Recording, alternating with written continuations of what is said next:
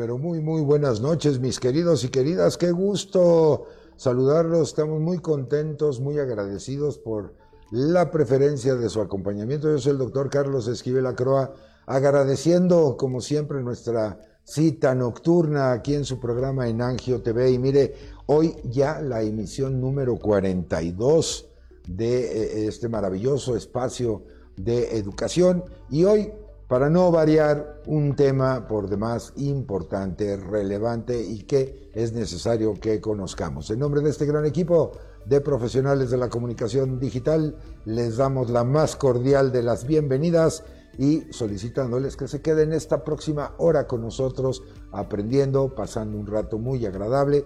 Si usted ya está en casita, pues el café, la bebida de su preferencia. Si usted va rumbo a casita con mucho cuidado y si usted sigue en la oficina, pues nos puede sintonizar a través de cualquier dispositivo digital y en todas las plataformas porque estamos transmitiendo completamente en vivo. Así es que quédate con nosotros hoy con el tema trombosis venosa profunda de las extremidades con dos invitados muy especiales. Así es que quédate con nosotros porque esto ya empezó y se llama Angio TV. Comenzamos.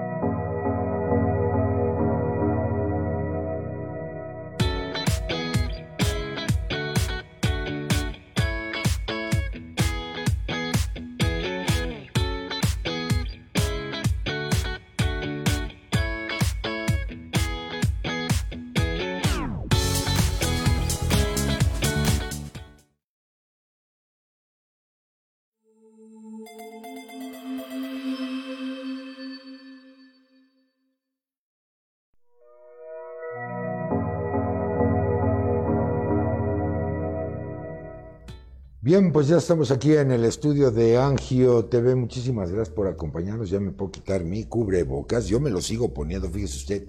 Esta pandemia todavía no, no se termina y afortunadamente, gracias a ese cubrebocas y a todas las medidas sanitarias, pues sigo invicto, afortunadamente, de, de, este, de esta pandemia tan espantosa que es el SARS-CoV-2, pero con el gusto de siempre, muy agradecido, muy contento de que nos acompañen una vez más. Audiencia querida, háganse presentes, no me dejen huérfano de su cariño porque si no mi sistema vascular empieza a hacer estragos.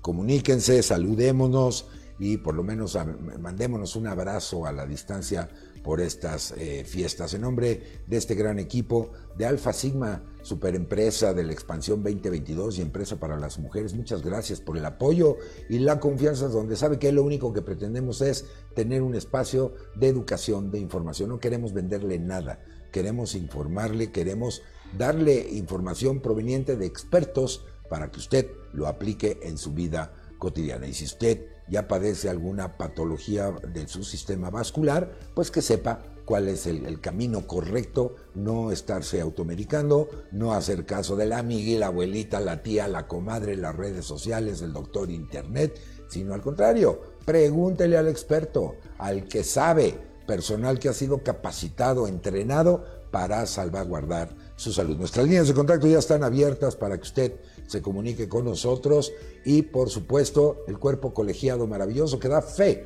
de lo que aquí se habla, el aval científico, me refiero a la Sociedad Mexicana de Angiología, Cirugía Vascular y Endovascular, conocida por sus siglas como la SMACB.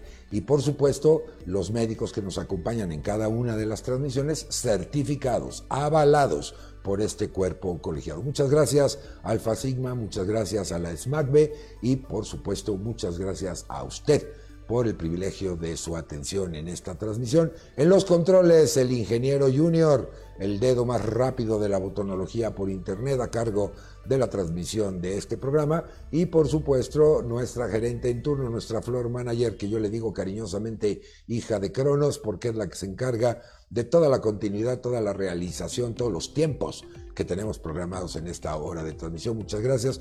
Y por supuesto, todos bajo la capitanía, la comandancia del creador de este concepto llamado Angio TV, licenciado Alfonso Nolasco. Muchas gracias por el apoyo de siempre. Y bueno, pues mire, el día de hoy me acompañan dos exponentes importantes de la angiología, de la cirugía vascular y endovascular, por supuesto, angiólogos de profesión, por supuesto, certificados, avalados por la Sociedad Mexicana de Angiología, Cirugía Vascular y Endovascular. En primer término, saludo con mucho gusto y le agradezco el que nos haya aceptado nuestra invitación porque sabemos que anda por fin descansando un poquito. Le agradezco su presencia, doctora Lisa Ochoa Armendaris. Lisa, muy buenas noches. Bienvenida. Hola Carlos, buenas noches. Muchas gracias por la invitación. Es un honor para mí estar el día de hoy aquí con ustedes. Gracias. Al contrario, el, honor es nuestro y muchas gracias por, por regalarnos esta hora de, tu descanso para eh, informar a, nuestra audiencia. Muchas gracias. Y por otro lado, también saludo al doctor Oscar Lomán Zúñiga. Oscar, bienvenido, buenas noches. Gracias por, por estar con nosotros. Hola Carlos, ¿qué tal? Muy buenas noches. Buenas noches, Lisa. Es igualmente para mí un placer y un honor poder estar con ustedes platicando eh, en este tiempo y eh, generando un poquito más de, conocimiento para, todos.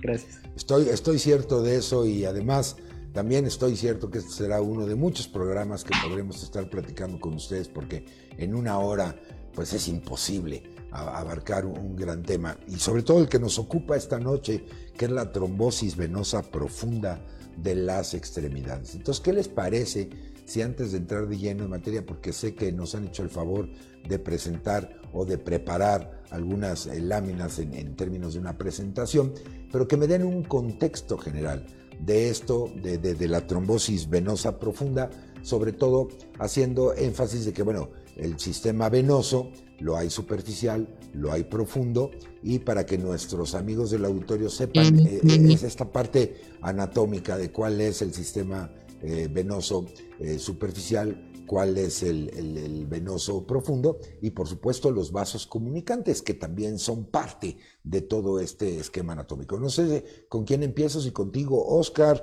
o empiezo contigo Lisa, ustedes coméntenme. Este es su programa, cámaras y micrófonos son de ustedes. Lisa, adelante, por favor. Primero las damas. Por supuesto. Venga, adelante Lisa, te escuchamos. Ante toda la caballerosidad, muchas gracias. Eh, pues bueno, el sistema venoso consta de tres sistemas principales. Un sistema que es el superficial, que son las venas que podemos ver a simple vista. Eh, estas son las famosas venas afenas. Existe una vena safena mayor, una vena safena menor y estas son las que se pueden operar. Eh, o se pueden quitar en las cirugías, ¿no? Eh, o sellar con calor, depende del tipo de cirugía que se realice. Existe otro sistema que es el sistema venoso profundo. Este sistema profundo eh, lleva la sangre de regreso de las piernas al corazón hasta un 80-85%. y el superficial, bueno, estas venas, perdón, son venas muy profundas que están dentro de los músculos y que están pegadas a los huesos que atraviesan del músculo, eh, bueno, pues todas estas estructuras profundas, ¿no? Entonces tienen esta capacidad de llevar toda esta cantidad de sangre de regreso al corazón. Y el sistema superficial que les comentaba, eh, más otras venas que son también superficiales, que son las que se ven y que se vuelven varicosas, eh, constan el, el 15, el 10 o el 15% de este retorno venoso. Existen otras venas que comunican, como bien lo dijiste Carlos, el sistema profundo y el sistema superficial, que son venas perforantes. Entonces estas venas atraviesan una capa que cubre el músculo y va a comunicar las, las venas profundas y las superficiales. Entonces va a hacer que todo el drenaje superficial también vaya hacia el profundo y entonces de ahí de regreso al corazón. ¿Y eh, qué es lo que pasa? pues que con el bombeo de, las, de los músculos de las piernas eh, se va a hacer este retorno venoso. Entonces, por eso nosotros eh, recomendamos siempre algo muy importante, que siempre estemos en movimiento, que siempre nos estemos ejercitando, porque las pantorrillas o los chamorros son la verdadera bomba de las venas. No es como las arterias, las arterias tienen su bomba, que es el corazón, y van a distribuir a cierta fuerza, a cierta presión y cantidad esa sangre para nutrir las extremidades, nutrir los órganos. Y entonces, al contrario de las venas, pues estas tienen esa capacidad, esa fuerza. Al contrario, en las venas no pasa. Entonces la sangre se puede quedar atorada o estancada, prácticamente la sangre en las piernas, y entonces se puede eh, hacer eh, por falta de movimiento, pues como no es que se haga espesa, pero existe menos movimiento, menos eh, circulación de esta sangre venosa y entonces podemos llegar a estas consecuencias que es la trombosis, ¿no? Correcto. Oye, Oscar, y en este sentido, pues hablar de, del sistema profundo, bueno, las venas, las ilíacas, la femoral, las popitlias, las tibiales, recordando un poquito, ¿no? La, la anatomía eh, pues, pues, es importantísimo porque bien nos dice Lisa, pues eh, el 80% del retorno venoso se da por esta situación eh, profunda. Y, quiero este contexto, Oscar, porque nos piden mucho la diferencia entre una trombosis y una embolia. Y, a veces creo que le tenemos más miedo a una embolia que a una trombosis y al final de la, del día las dos entidades están relacionadas. ¿Cuál es tu opinión? Claro. Eh, bueno, eh, como bien menciona Lisa, eh, yo siempre trato de, al platicar con mis pacientes, explicarles cómo funciona la circulación y siempre les digo que es como una autopista, como una carretera, como los caminos de la ciudad. En este caso, el sistema venoso yo muchas veces lo ejemplifico con las grandes avenidas de cada ciudad, ¿no? Mm. El sistema venoso profundo lleva un flujo grande de sangre y por algún motivo, ejemplificando con, el tráfico, con un choque, con algo que interrumpa ese flujo rápido de, sangre, este, va a ocasionar que la sangre se empiece a, este, se empiece a hacer lento el flujo. En esas circunstancias es cuando se pueden formar estas dos entidades que, mencionas, Carlos. En primer lugar, hay que definir qué es un trombo. Un trombo es la formación de un conglomerado de células sanguíneas que van a generar una obstrucción. Entonces, un trombo es un conglomerado de eritrocitos, de plaquetas, de otros elementos o sustancias que normalmente tenemos en la sangre y que al hacerse ese flujo lento va a ocasionar que se empiece a estacionar un eritrocito, una célula, posteriormente otro, empieza a haber ahí mecanismos bioquímicos e interacciones que hacen que se vayan adosando, hay plaquetas que poco a poco van generando una masa de células y de sustancias que van a generar ese coágulo. Entonces, de tal manera que al hacerse ese flujo lento o al estancarse, generan el coágulo. Ese es un trombo, es un coágulo, igual como cuando nos sale sangre de la nariz, que la sangre se queda retenido un poquito, se forma un coágulo, como si fuera un moquito de sangre. Eso mismo pasa en el torrente sanguíneo de las venas. Entonces, ese trombo, que es un coágulo, al momento de generarse puede quedarse ahí fijo en la vena o puede salir expulsado, porque recuerden que atrás de ese coágulo hay sangre que intenta fluir y genera presión. Entonces, ese coágulo que está ahí formado, si aumenta mucho la presión, puede salir disparado. En ese momento se convierte como en una bala o en un émbolo que puede dirigirse en el torrente sanguíneo a muchos otros eh, territorios. El más temido, por supuesto, es llegar a los pulmones, que ese es el camino final del retorno de la sangre en las venas. Entonces, sí, porque la sangre llega al corazón y de ahí se manda a los pulmones, que de hecho es una de las consecuencias principales de, pues de este problema venoso, ¿no? de esta trombosis venosa, que muchas personas, fíjense, tienen el temor de que llegue al cerebro, ¿no?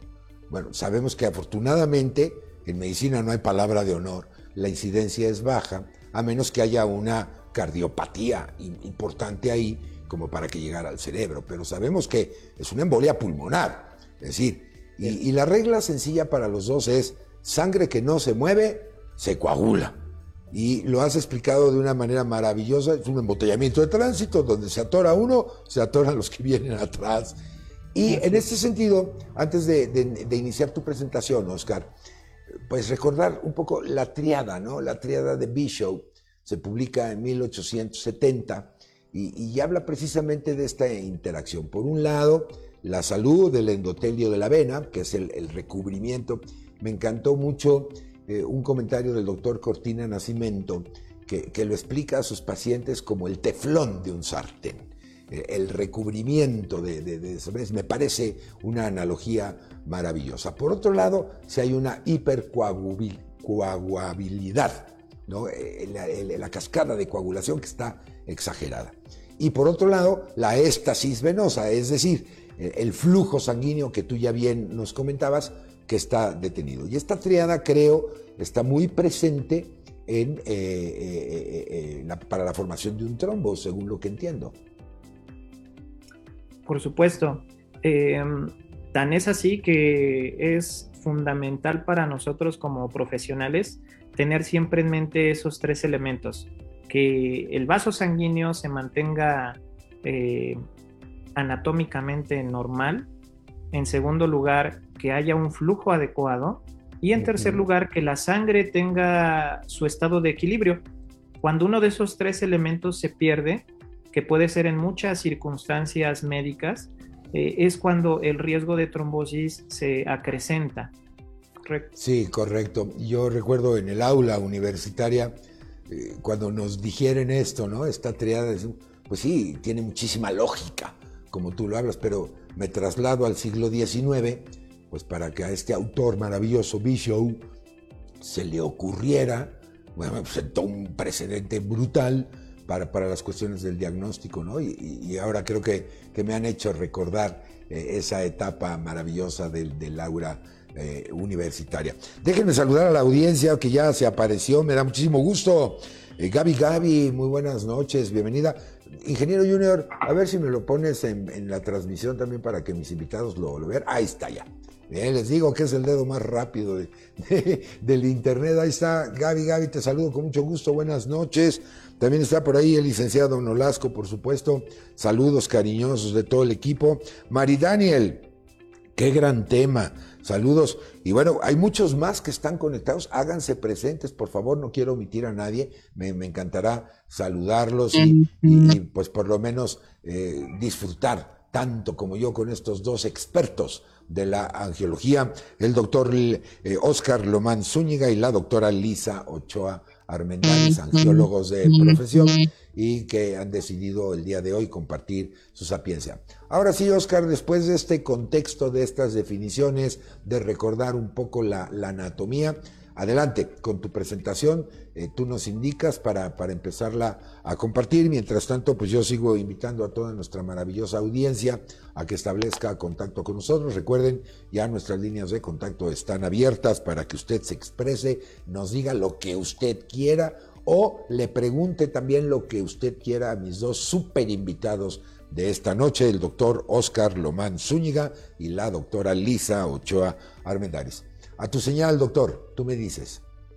Muy bien, pues vamos a compartir. Bien, ¿estamos listos? Ahí está, ya la estamos viendo. Ahí está, perfecta. Adelante. Muy bien, pues eh, bueno, eh, antes que nada, eh, yo quiero platicarles un poquito de, de, lo que hacemos normalmente en la actividad de un cirujano vascular. vaya, la patología que vemos más frecuentemente es del territorio venoso. ¿Por qué? Porque va muy en relación a nuestro estilo de vida. Nuestro estilo de vida hoy día, eh, yo platicaba con mis abuelos, ¿no? Y ellos para trasladarse de un lado a otro, para ir a su trabajo, caminaban 20, 30 minutos, agarraban el camión y regresaban, volvían a caminar. La actividad era parte, la actividad física era parte del día a día. Hoy día nuestras dinámicas se han modificado muchísimo, el transporte inmediato, eh, los trabajos en casa, este mismo aislamiento por la pandemia nos ha traído, vaya, cambios bastante importantes en nuestras dinámicas y eso va muy en relación al tema que estamos viendo hoy porque si retomamos lo que ya platicamos, el estar en reposo no es bueno, ¿no? Sin duda. Quiero ponerlos un poquito en contexto. Bueno, estas imágenes no me voy a detener mucho porque ahorita la doctora Ochoa las va a esquematizar y explicar porque son pacientes que hemos atendido en conjunto, trabajamos en el mismo centro, eh, cabe señalar que ella fue mi residente de mayor año, entonces pues me acato mucho a sus órdenes y híjole, pues es, es difícil porque no dejo de ser su residente y siempre aprendemos eh, mutuamente y sobre todo aprendo mucho de ella. Entonces, eh, viendo esta lámina, aquí lo que ven es una, es la, la pintura, una, se llama flebografía, hacemos un, una, este, un estudio donde pintamos las venas y donde si se dan cuenta, aquí tenemos una rama del lado derecho, pero hace falta la otra. Pues eso es una trombosis. ¿Qué es una trombosis? Es el taponamiento de una de esas venas y vean que estamos hablando de que es una vía principal, es una vena grande, es una vena gruesa. Entonces esto trae repercusiones como las que vimos en las imágenes previas. Quiero que vean esto, el tromboembolismo venoso es la causa más común de muerte en personas hospitalizadas y que es prevenible. Entonces vean la seriedad de, este tema porque muchas veces pasa desapercibido y hay pacientes que se van de alta con trombosis. ¿Qué pasa? Que muchas veces se comenta, ¿no? Ah, salió del hospital por tal cirugía, por tal procedimiento y pues desgraciadamente pasó lo que no queríamos en casa o se puso mal, llegamos al hospital y no supimos qué pasó. Bueno, gran parte de estos casos desgraciadamente pudieron haber sido prevenibles. ¿En qué se traducen? En enfermedad, en costo. Y bueno, lo podemos dividir en dos grandes grupos, la trombosis de las piernas o de las extremidades y las trombosis a nivel pulmonar, que es una complicación, la 2 de la 1. Vean la estadística en Estados Unidos. En Estados Unidos tienen una mejor estadística que nosotros aquí en México. Los casos son muchísimos, 900 mil casos anuales en Estados Unidos, aquí en, México más o menos andamos por uno cada 10 mil personas, entonces estamos hablando de que al año más o menos 12 mil personas en México padecen una trombosis, entonces es una gran cantidad. En Europa, vean las cantidades también, 684 mil casos de trombosis venosa y 434 mil de enfermedad pulmonar al año, ¿no? Predominantemente en hombres. Eh, a nivel hospitalario, 26% de los hospitalizados se han llegado a registrar que llegan a ser trombosis, hospitalizados por neumonía, hospitalizados por infartos, hospitalizados por eh, eh, padecimientos quirúrgicos, apéndices, apéndices este, vesículas, hernias, cualquier otra cosa. En México, la estadística que tenemos nos reporta que estas complicaciones aparecen hasta en el 15% de, los pacientes que se les hace un estudio post-mortem y también que resulta ser una causa de muerte directa en el 25% de los casos. Entonces, vean la importancia de, de, este padecimiento. La sospecha es muy baja. Solamente en 18% de los pacientes que la tienen se ha sospechado. Entonces, esa es una tarea para nosotros como profesionales, no solamente especialistas, sino médicos generales, médicos de otras áreas, siempre tener en mente que cuando aparece una de esas tres entidades de la triada de Virgo, puede haber trombosis y siempre hay que descartarla. Siempre es mejor descartar que identificar ya qué pasó. Ahora, Oscar, déjame hacer un paréntesis eh, antes de que nos comentes esta lámina que tenemos en pantalla. Porque también se habla que, que al parecer hay, hay, hay diferencias en términos de la estadística de, acuerdo a, la etnia. Eh, es decir, hay, hay, diferencia, por ejemplo, en gente de origen caucásico versus gente que es afroamericana. Y, esto llama poderosamente también la atención, ¿no? Claro, claro, sí, siempre, eh, vaya, tenemos, dependiendo la, la, la etnia, el grupo étnico al que pertenezcamos, cierta predisposición más o menos a ciertos padecimientos. Pero déjame decirte, Carlos, que yo en la práctica diaria veo que no discrimina. Entonces, eh, porque los mismos factores están presentes en, todos. Entonces, eh, si, si, bien tendríamos que buscar a lo mejor más en personas eh, con cierto, este, ¿cómo se le llama? Cierto fenotipo, bueno, sí tendríamos la obligación de, al detectar situaciones clínicas de riesgo al realizar una detección precoz o una, un descarte ¿no? de, del problema. Claro, perfecto. Oye, mira, ahí te voy a poner un mensajito porque yo creo que seguramente conoces a, esta persona que te manda saludos, te, dice que, que, es excelente. Ahorita Junior me lo va a poner en, en, la transmisión, pero es Verónica Lomán. Seguramente. Ah, claro. Ahí, está, mira. Es mi porra. Ajá, ahí está el mensajito, te lo paso tal cual. Y también saludo a Alonso González Lozano, que nos saluda desde San Nicolás de los Garza, Nuevo León, México. Doctor Alonso González, ahí está el mensaje. Doctor, muchas gracias por, por acompañarnos y también por tomarse el tiempo de estar también eh, compartiendo información entre especialistas. Me da mucho gusto saludarle, bienvenido. Adelante, Oscar, continuamos. Sí, y, otro factor que, vaya, siempre hay que tener en mente, y esto eh, se los digo como médico y como paciente y como familiar de paciente, siempre que alguien de nuestra familia o que tenga alguna situación por la cual tiene una inmovilidad, problemas ortopédicos, la misma edad, ¿no? Condiciona que nos movamos o nos movilicemos menos, eh, algún padecimiento por el cual la persona no camine o esté en cama o esté en reposo mucho tiempo, siempre hay que buscar eh, o estar al pendiente de cualquier dato clínico de trombosis que, ya vamos a platicar de ellos. Entonces, esto habla un poco más del ambiente hospitalario, dentro y fuera de las unidades de, cuidados intensivos, eh, la prevalencia es igual. Tenemos nosotros escalas de valoración de riesgo. Está un poco densa la, diapositiva, pero quiero que vean cuántos factores, mm. no desglosarlos, sino cuántos factores hay en cada, cada apartado. Cada uno tiene un riesgo diferente. Uno, dos o, más de cinco factores de riesgo, etcétera. Pero vean lo que nosotros tomamos en cuenta. Si tuvieron una cirugía, la edad, la historia eh, de una cirugía previa, que haya varices previas, que haya problemas inflamatorios, por ejemplo a nivel intestinal, la obesidad, el edema en las extremidades, el uso de terapia con anticonceptivos, que esto es algo muy frecuente de que nos toca ver en la práctica, cada vez personas más jóvenes, mujeres, llegan a presentar con problemas por este tipo de terapias que pueden estar o no justificadas, ¿no? Entonces, nosotros evaluamos cuántos factores hay, dependiendo de cuántos haya, es el porcentaje de probabilidad de trombosis y de acuerdo a ese riesgo vamos a indicar un tratamiento. Entonces, tenemos algoritmos ya bien específicos. Con todo esto de la pandemia, y Lisa no me dejará de mentir, muchísimos pacientes tanto que tuvieron el problema y estuvieron hospitalizados, realmente esto fue una, eh, un problema mayor porque las trombosis se daban al por mayor y esto generalmente eh, ocasionaba una complicación mayor, incluso hasta el desenlace fatal, ¿no? Se han hecho ya muchos estudios de este tipo en el contexto de, la pandemia por SARS-CoV-2, pero sin lugar a dudas, y para no meterme en números, eh, definió muchos casos eh, la presencia de una trombosis venosa y la presencia de una tromboembolia pulmonar. Entonces, en pacientes críticos y graves, esto debe estar siempre en mente de nosotros como profesionales.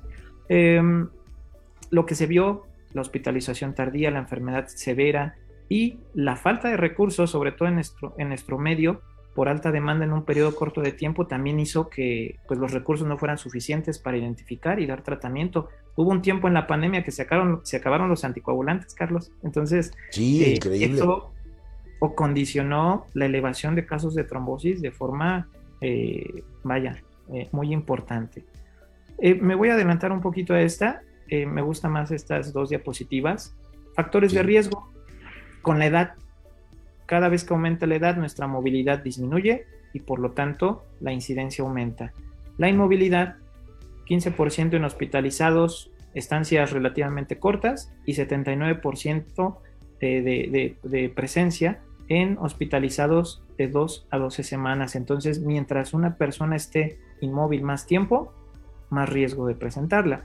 Viajes, también esto nos toca ver bastante. Personas que van a un vuelo por este, por diversión, por turismo, por situación de trabajo y tienen que hacer vuelos prolongados, hay que protegerlos. Entonces ahí a nosotros nos toca ver qué factores hay y de qué forma los protegemos para que esos traslados sean seguros.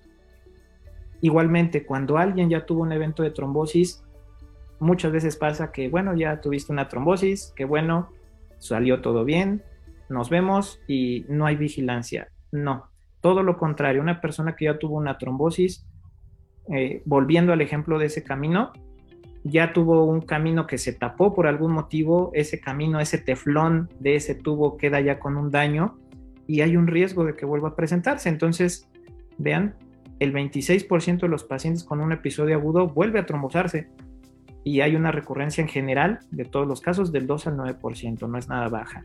Y también en pacientes con enfermedades de malignidad, cáncer, hasta el 20% de las trombosis de primera instancia se asocian a este padecimiento. Entonces, en personas mayores de 50 años o personas con factores de riesgo para algún tipo de cáncer que presentan una trombosis, estamos obligados a, este, a descartarlo. Traumatismos, también el embarazo. El embarazo es una etapa eh, muy este, delicada desde el punto de vista médico porque tenemos que vigilar muchas cosas y entre ellas también la trombosis, las terapias hormonales, enfermedades relacionadas con alteraciones en, la sangre o alteraciones autoinmunes, también la enfermedad inflamatoria intestinal y este punto es el más importante porque las varices es el factor más común para, una, eh, para la formación de una trombosis venosa profunda.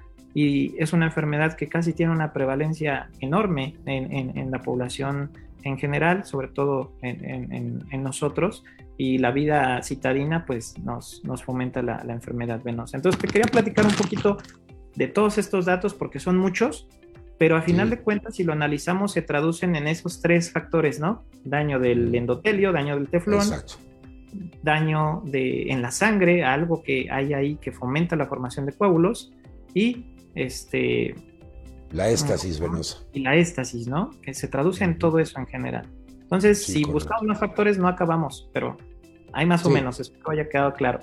No, no, quedó clarísimo y además, pues habría que agregar aquellos factores como el tabaco, por ejemplo, ¿no? Eh, algo que tú mencionabas de ese sedentarismo que se ha incrementado eh, a raíz de la, de la pandemia, la dinámica familiar, por supuesto, ha, cambiado.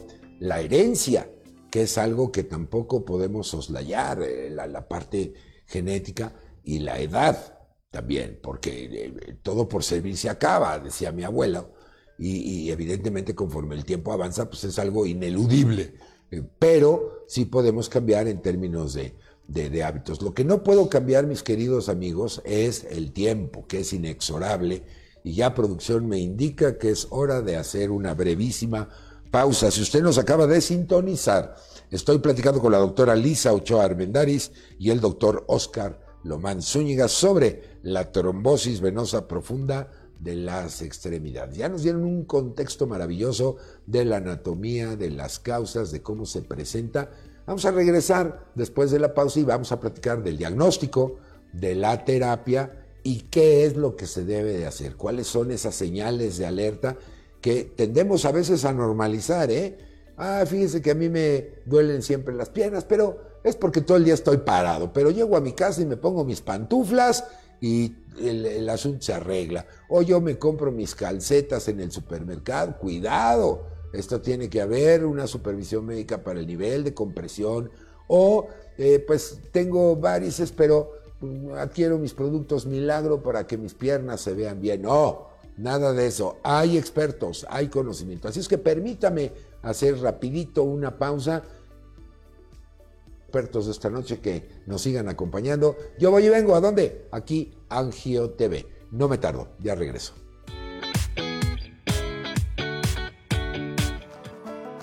Alfa Sigma. Trabajamos con pasión. La Sociedad Mexicana de Angiología, Cirugía Vascular y Endovascular AC es una corporación de médicos cirujanos especializados en angiología, cirugía vascular y endovascular.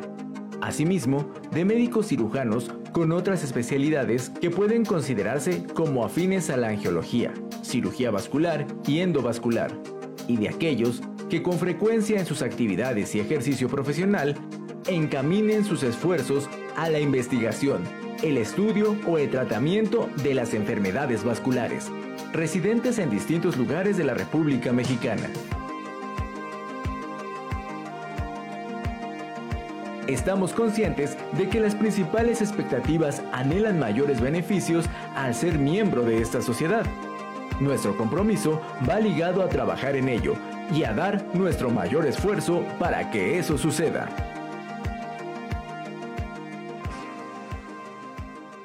Angio TV Alfa Sigma. Trabajamos con pasión. En Spotify ya están disponibles los nuevos episodios de Angio TV. Escúchalos ahora. La SMACB, con el afán de promover y divulgar con mayor esfuerzo los avances científicos de nuestra comunidad, como cirujanos vasculares, invita a todos los angiólogos, cirujanos vasculares y endovasculares, así como a residentes de cirugía vascular en formación, a participar en nuestro concurso de trabajos libres, que se llevará a cabo en el programa del 54 Congreso Internacional de Angiología, Cirugía Vascular y Endovascular, que se llevará a cabo del 1 al 5 de noviembre de 2022. Los trabajos a evaluar serán inéditos y originales, relacionados con angiología, cirugía vascular y endovascular o vinculados íntimamente con ella. Para más información visita www.smacbe.org.mx, da clic en 54 Congreso Vascular 2022 y verás las convocatorias para trabajos de ingreso, trabajos libres, convocatoria pósters, convocatorias videos. Administraciones MACBE 2022.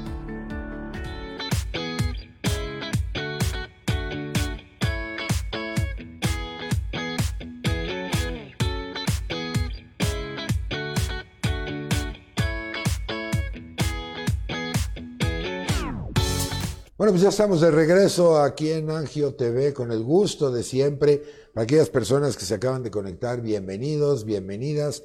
Estoy platicando con la doctora Lisa Ochoa Armendaris y con el doctor Oscar Lomán Zúñiga sobre la trombosis venosa profunda de las extremidades. Ya nos dieron todo un panorama. Y mire, ¿eh? no es una situación menor en términos de la estadística, de la cantidad de personas que, que padecen esto y que decíamos antes de irnos a la pausa, no hay que normalizarlo, no hay que no ponerle cuidado y evidentemente, pues ante cualquier señal de alerta, pues acudir con el experto. Y este experto se llama angiólogo, para que precisamente lo vea. Esto no es cuestión estética, de decir, tengo, tengo varices, eh, ah, eh, eh, es cuestión para verme bonito o bonita. No, no, no, no. Es un problema serio de salud pública y quiero aprovechar este momento para agradecer a la Sociedad Mexicana de Angiología cirugía vascular y endovascular, porque mire, tome nota, antes decíamos papel y lápiz, ahora ya cualquier dispositivo digital le permite tomar nota. Hay un sitio electrónico que la propia sociedad ha generado, que se llama www.enfermedadesvasculares.com. ¿Qué valor agregado tiene este sitio, lo cual se agradece a este cuerpo colegiado? Ustedes van a encontrar ahí un sitio donde hay información para pacientes. Fíjese usted qué maravilla. Sin que usted tenga la necesidad de ser médico, ahí hay una serie de textos, de videos, de información para que usted se documente más profundamente de los temas de alrededor de esta disciplina médica. Por supuesto, material también para los médicos. Pero no solo eso, hay un directorio de angiólogos. Localice usted a su angiólogo en cualquiera de las 32 entidades de la República Mexicana. Ahí encontrará un angiólogo a con quien recurrir ante una situación como la que estamos platicando esta noche.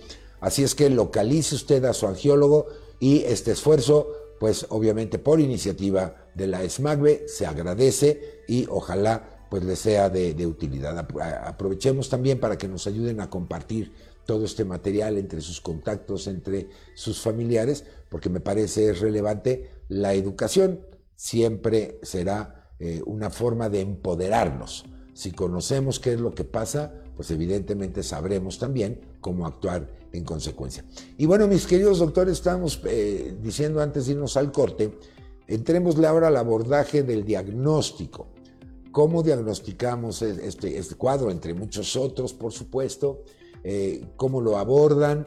y los tratamientos, si es médico, a lo mejor habrá situaciones que sean quirúrgicas y, bueno, que, me den este, este panorama, sin perder de vista que la evolución pues, nos ha hecho una especie en bipedestación. Y recordemos que el flujo venoso pues, viene contra natura, viene contra la gravedad.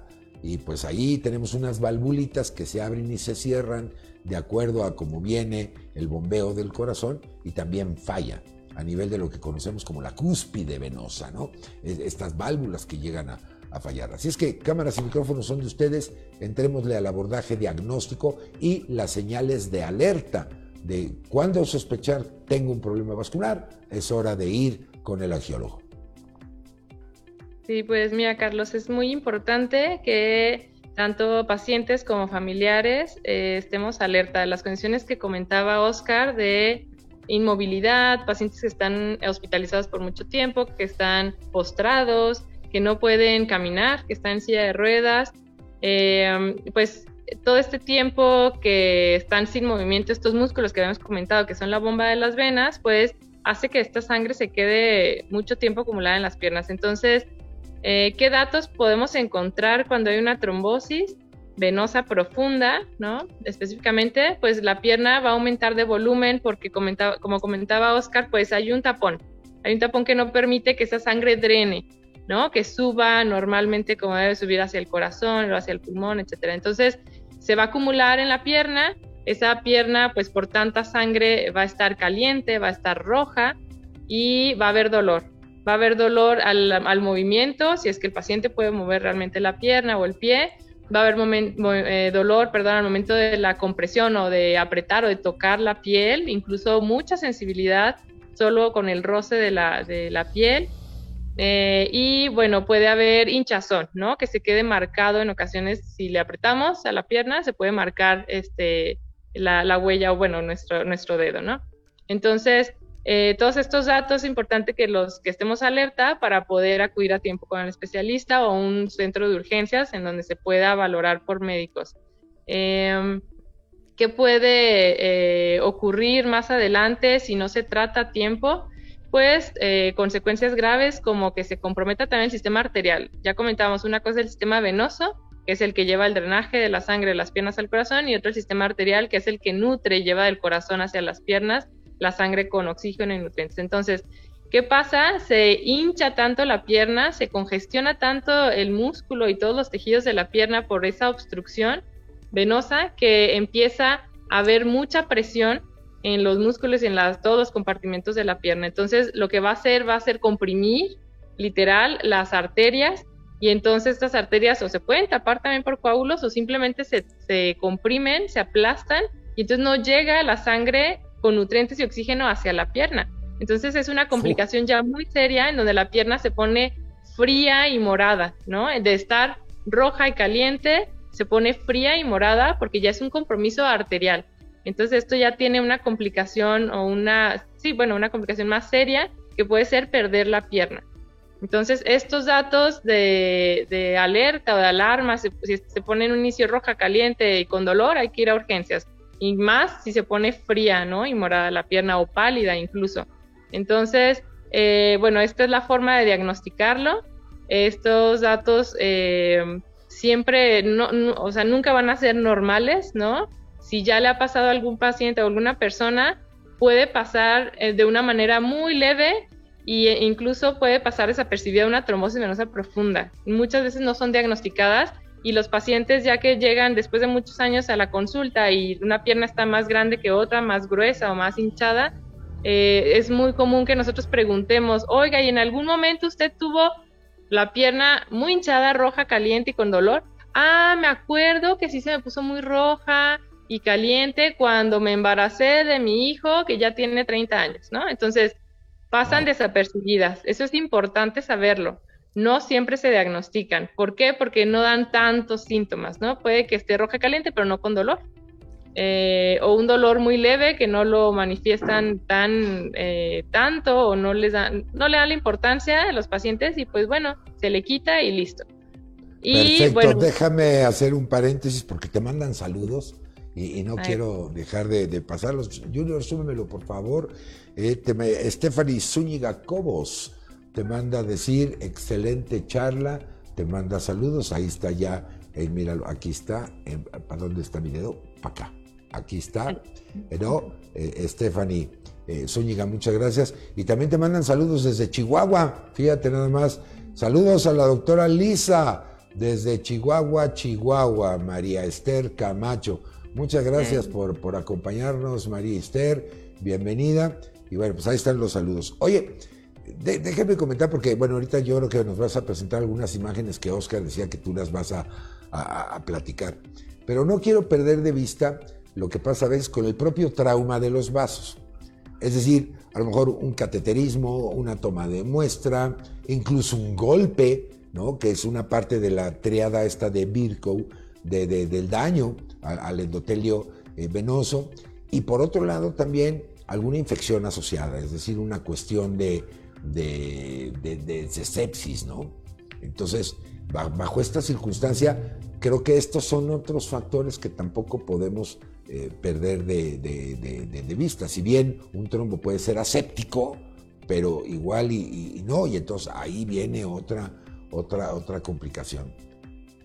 Así es, eh, todos estos factores como un golpe, una caída, ¿no? O jugando fútbol, los pacientes que hacen mucho ejercicio, tenemos pacientes que han jugado fútbol americano en la juventud y ya son grandes y tuvieron una trombosis y nunca supieron, eh, estos golpes, o deshidratación severa, los pacientes de edad avanzada eh, um, que tienen gastroenteritis, ¿no? Mucho vómito diarrea se deshidratan y entonces existe una trombosis. Como decía Oscar, el embarazo, simplemente uno por toda esta cuestión hormonal y otra por conforme va creciendo la pancita, va creciendo el bebé, pues se comprimen estructuras profundas que son las venas que están en abdomen y pelvis y entonces también puede dar eh, una disminución en el flujo, la misma compresión y hacer un coágulo. Sí, claro. Y sobre todo que también obedece a patrones estacionales, ¿no? La literatura menciona que el frío, sabemos que el frío genera una vasoconstricción y, hablan incluso que alcanza un pico de presentación por ahí de febrero. O sea, estamos ahorita en la temporada donde esto se agrava. No sé, Lisa, si tú quisieras que Oscar nos presentara las imágenes que Oscar me comentabas que, que la doctora quería platicarnos sobre todo para que vean ustedes qué impresionante y para que ustedes estén alertas, no pretendemos eh, ser fatalistas o satanizar nada, no, simplemente que usted conozca lo que pasa en su cuerpo para que actúe en consecuencia. Le mandan también saludos a la doctora Ochoa Armendaris, excelente plática, no me lo quites Junior, porque si no, a eso, José Luis Molina desde Guadalajara, saludos a la doctora Ochoa, les digo que traen taquilla eh, Carlos Alonso Ríos, saludos, doctora Lisa Ochoa Armendaris. No, bueno, qué barbaridad. La audiencia está que hierve, lo cual me llena de emoción. Adelante con las imágenes, mi querido Oscar, y que Lisa nos eh, siga haciendo el favor de, comentarlas. Muy bien, Lisa. Voy a compartir. Gracias. Ahí está, y vamos a ir pasando. Ahí están ya en la transmisión. Sí las ves, ¿verdad, Lisa? Sí, sí, sí las veo. perfecto. Este es un paciente, les voy a comentar un poquito, eh, es policía, él se dedica, bueno, está en vigilancia en un, en un edificio de, departamentos y bueno, él está parado mucho tiempo. Entonces, eh, tenemos muchos pacientes muy parecidos, ¿no? Desde militares, policías, que realmente no existe como tal una cultura de prevención de la trombosis o simplemente de la, de la circulación venosa, llámense varices o, venas profundas, ¿no? Entonces, el paciente está parado mucho tiempo, eh, probablemente no se hidrata bien o simplemente está también sentado y no se mueve.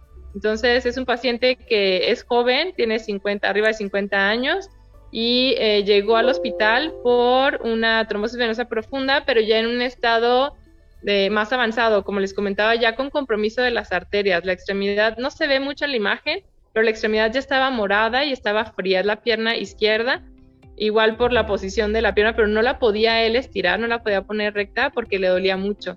Pero sí se ve la diferencia de, diámetro, ¿no? Entre el muslo eh, izquierdo y derecho. Podemos pasar. Oye, ahí hay una, sí, claro, hay una señal de alarma que dicen que cuando hay este problema venoso, los pelos de las extremidades inferiores se pierden. Y muchas personas dicen, ay, es por el impacto del calcetín. Y, no, esto puede estar asociado con un problema vascular.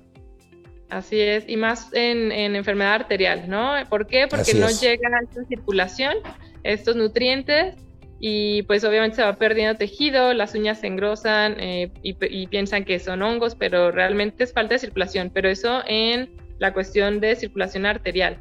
¿no? Y en este caso, pues eh, específicamente con la trombosis venosa profunda, vemos como la planta del pie se ve morada, ¿no? A comparación del pie derecho, el pie izquierdo está morado o cianótico, como nosotros llamamos, por este compromiso de las arterias. Y pues podemos incluso dejar de palpar pulsos, o sea, se pierden los pulsos. Entonces son datos de alarma que nosotros, a nosotros nos hace eh, intervenir de manera inmediata con estos pacientes. Son trombosis que son por arriba de la rodilla, a nivel de la ingle o arriba de la ingle en las venas de la pelvis y abdomen.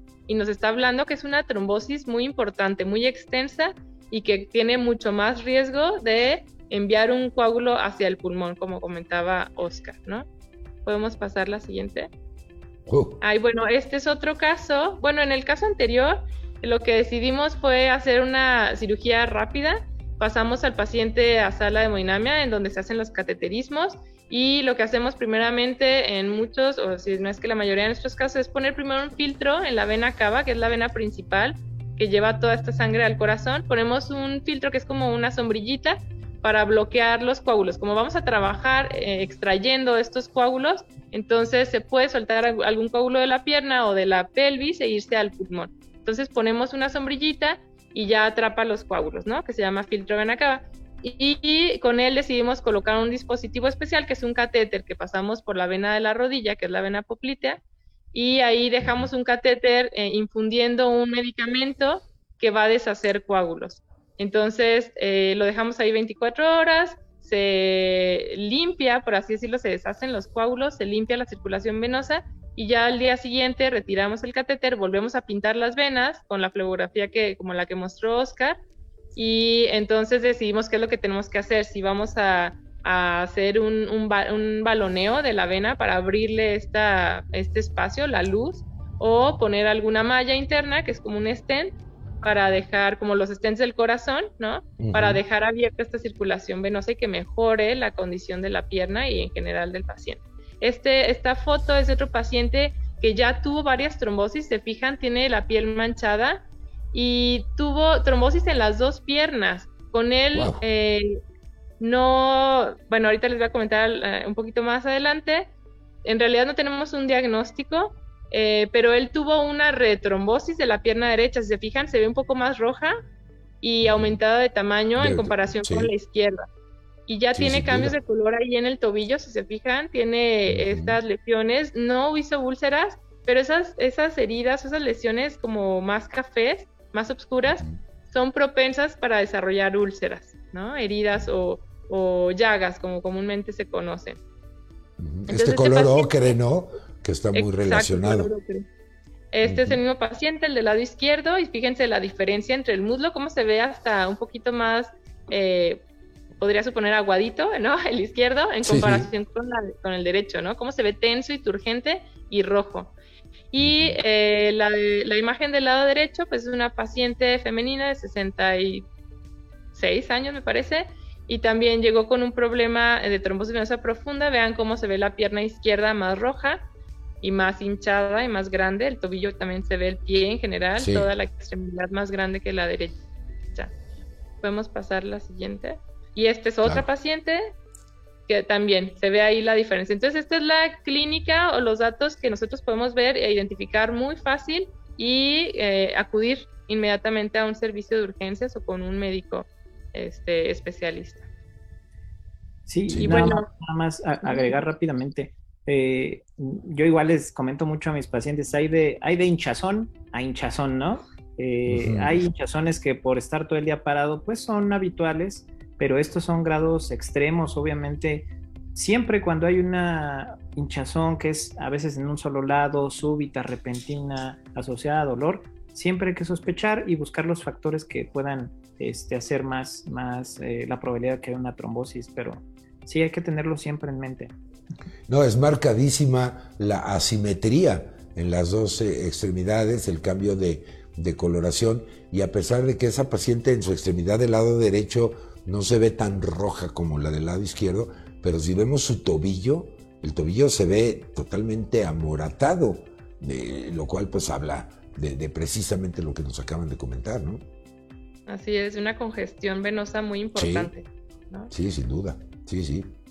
Y también pues mencionar algo muy importante con este paciente que no teníamos una causa como tal, eh, que ya se hizo, ya hizo una nueva trombosis, pues es importante que si en algún momento nosotros hicimos un abordaje e intentamos buscar las causas de la trombosis y no la encontramos, bueno, si ya hizo una segunda trombosis hay que hacer hincapié en que puede haber algún algún tumor maligno, algún cáncer, ¿no? Es, esto es algo igual, como dices, no ser fatalista, sino asustar, Pueden ser mil causas, puede tener una alteración en la coagulación, en la misma sangre, pero sí hay que pensar siempre en algún cáncer.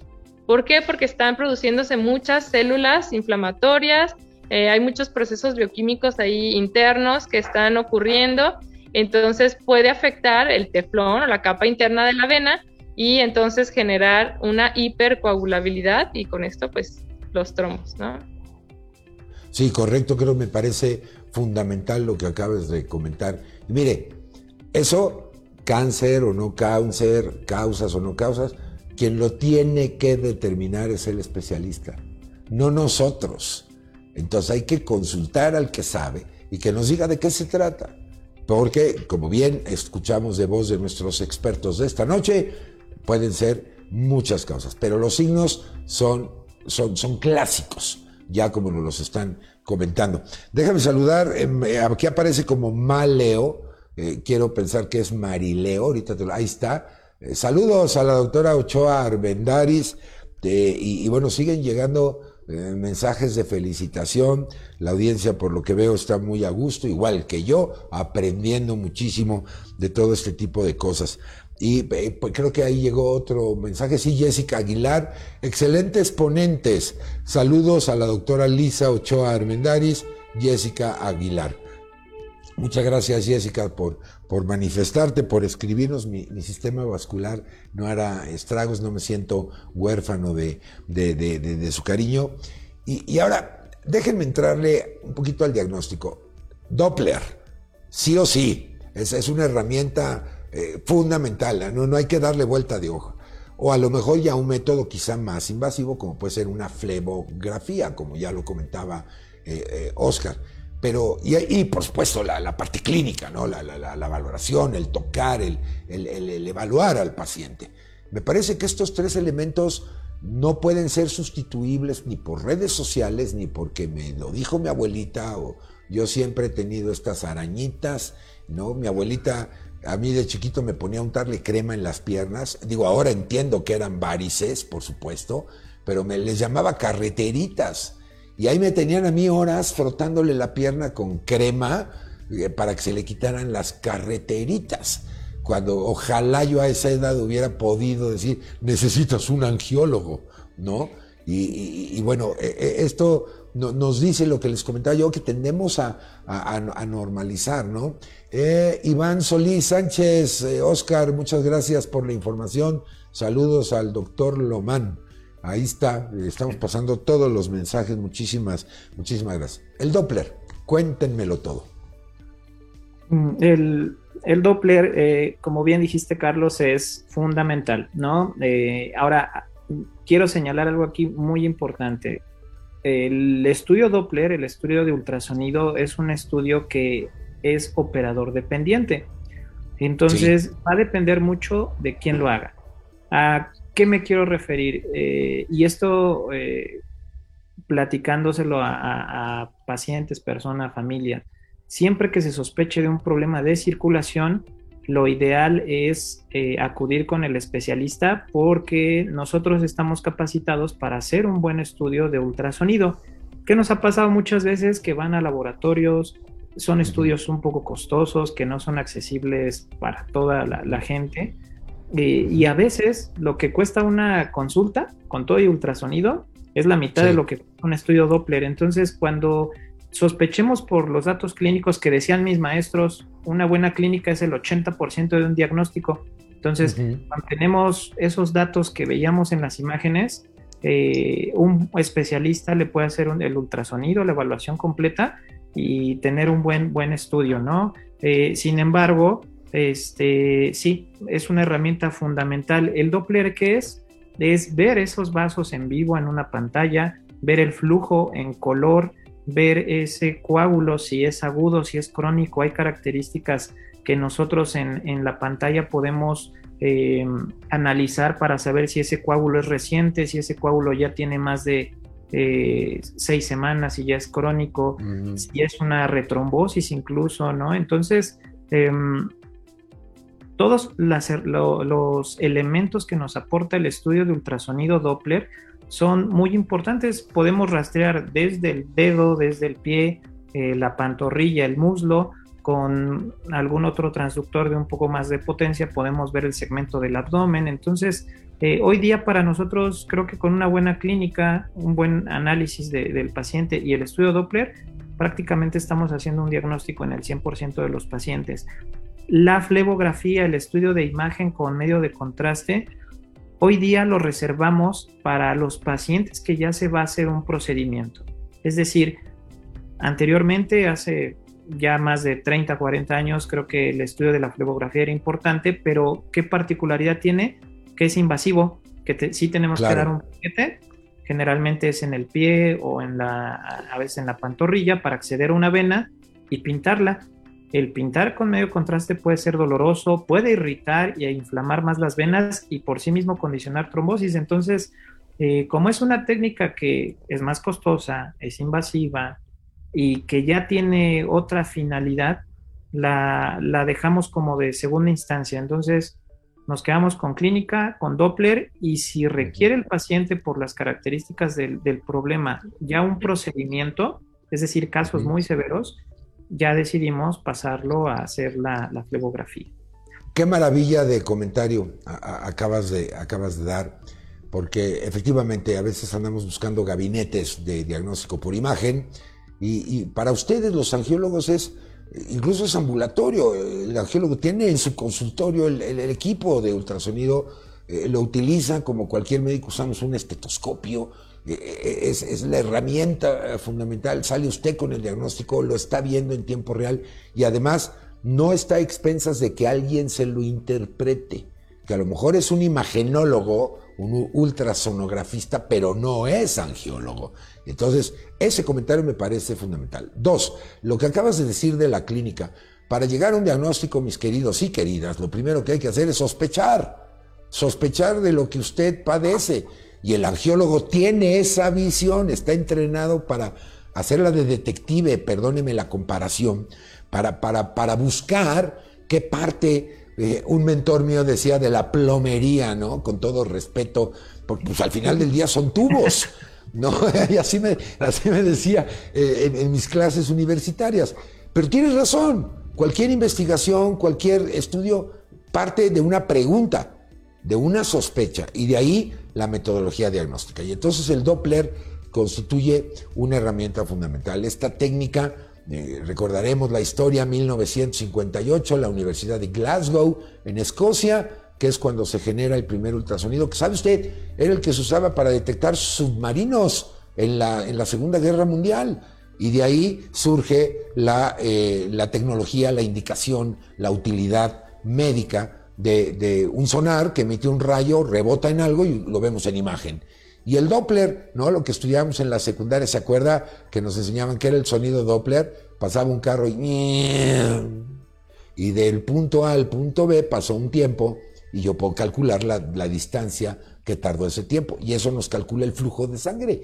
Tiene sentido cuando entendemos la física del ultrasonido. Me ha parecido fundamental el comentario que acabamos de escuchar del doctor. Pero tengo un testimonio que me acaban de pasar, que no quiero omitirlo, Primero agradecer a la persona que nos escribió por la confianza de que lo pueda yo eh, transmitir, Berta Santibáñez. Muchas gracias por la confianza. Lo tienen ustedes, doctores, en pantalla, lo, lo cito textual. Muchas gracias por transmitir este tema tan importante. En enero me dio COVID. Una de las secuelas que tuve fue precisamente trombos en las piernas. Saludos. Muchas gracias por compartirnos esta información. Al final del día eso es lo que buscamos en estos espacios de educación. ¿Qué le opinarían a, esta dama de nuestra audiencia que amablemente nos comparte su testimonio? Pues bueno, primero que nada, como dices, gracias por compartir eh, la experiencia.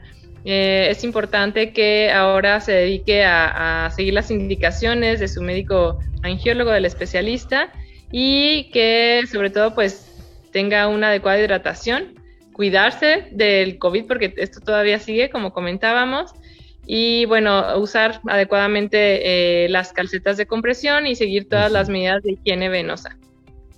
Correcto, recuerden que la compresión eh, eh, tiene calidad de dispositivo médico, no es de que usted vaya al supermercado y compre unas medias.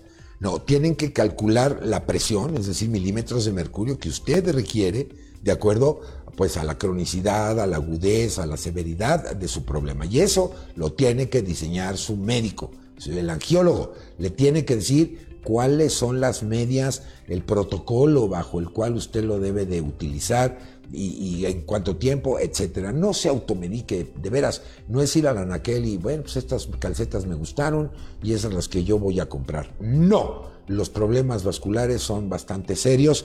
Y bueno, pues ya nos vamos, mis queridos doctores, ha sido un verdadero privilegio platicar con ustedes. Yo les pediría una conclusión final, una recomendación a mi maravillosa audiencia que hoy no se ha separado de la transmisión. Una recomendación, no sin antes agradecer el que nos hayan aceptado la invitación y por supuesto desearles en nombre de este gran equipo de comunicadores digitales, de profesionales de la comunicación digital, que pasen unas felices fiestas haciendo votos que ustedes y los suyos, pues por supuesto, gocen de buena salud. Lisa, muchísimas gracias por haber estado con nosotros. Tu conclusión, reflexión final.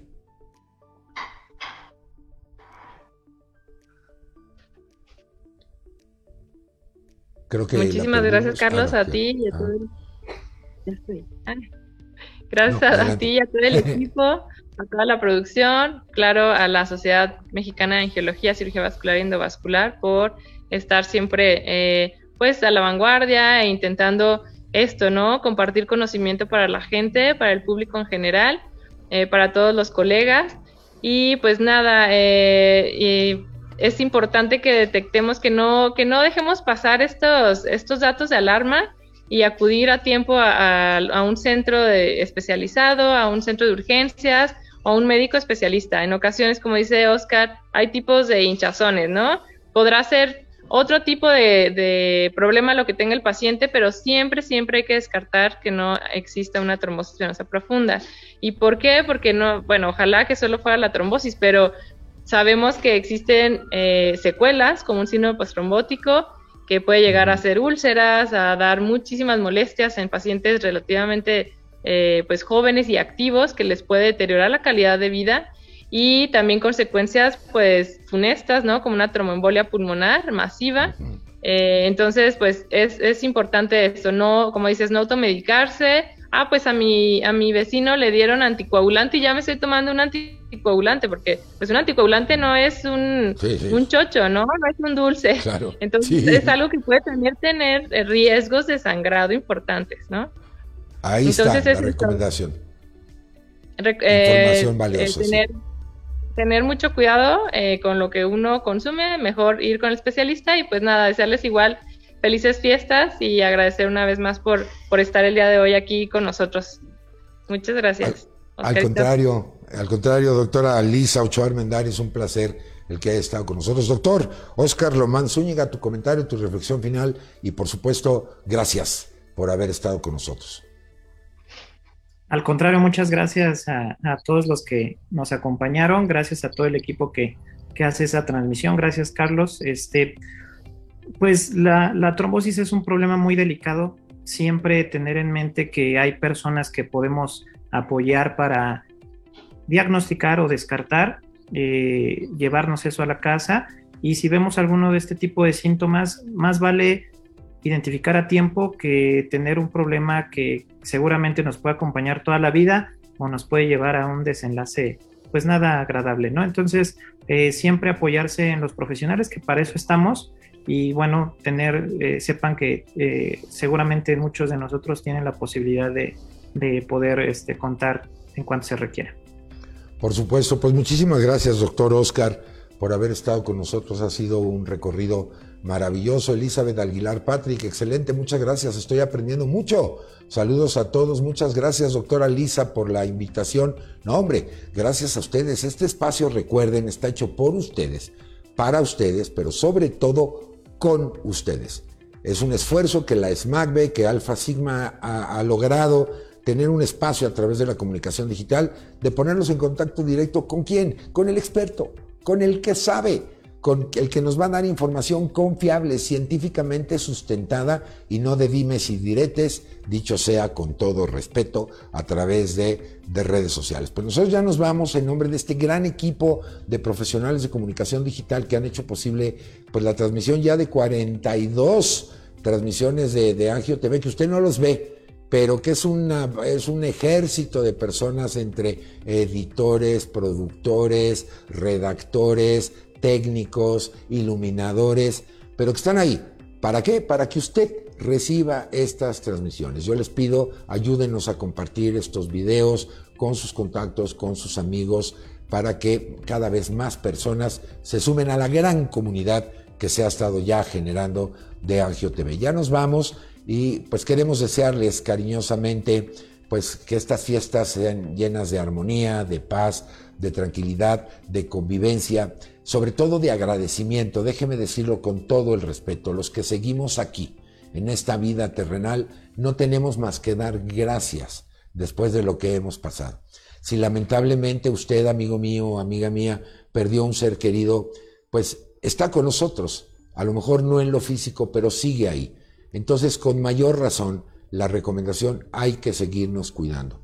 No minimicemos, no normalicemos, esto todavía no se acaba. Y la mejor manera, mire, tan sencillo como esto. Si usted no tiene ningún tipo de virus respiratorio y alguien más lo tiene, tápele la entrada a su organismo, tan sencillo como eso. Y si usted lo tiene, tápele la salida para que no vaya a contagiar a, las demás personas. Entonces, reflexionemos, recordemos a los que hemos perdido durante estas tragedias epidemiológicas, así les llamo yo, catástrofes epidemiológicas. Recordemos, agradezcamos, disfrutemos con los que seguimos aquí en estas fiestas. Un abrazo cariñoso, nuestros mejores deseos y por supuesto nuestros parabienes para el próximo 2023, que sin duda será un año lleno de retos, pero también un año lleno de oportunidades. Así es que Angio TV les agradece muchísimo su preferencia, su acompañamiento durante este 2022. Hoy, pues es propiamente nuestro último programa de Angio TV del año, pero los esperaremos con mucho gusto, con mucho entusiasmo y con esa pasión hecha profesión del deseo de aprender, de mejorar y sobre todo de cuidar nuestra salud. En mi nombre y en de todos los que hacemos posible esta transmisión, muchas felicidades Feliz inicio de 2023, felices fiestas. Yo soy el doctor Carlos Esquivel Croa, agradeciendo el favor de su atención. Estén muy al pendiente en las páginas de nuestras próximas transmisiones a través de Extreme Medics y de todo el equipo de profesionales que hacen posible esto. Pásenla de maravilla. Y como siempre digo, Oscar, perdón, Lisa, que mi Dios me los bendiga hoy y siempre a todos ustedes, a sus familiares, que la pasen de maravilla. ¿Y sabe qué? Mi recomendación, sea feliz. Que pase usted la más feliz de las noches. Esto fue Angio TV. Nos vemos hasta la próxima. Muy buenas noches. Muchas gracias. Adiós. Buenas noches. Gracias. Noches.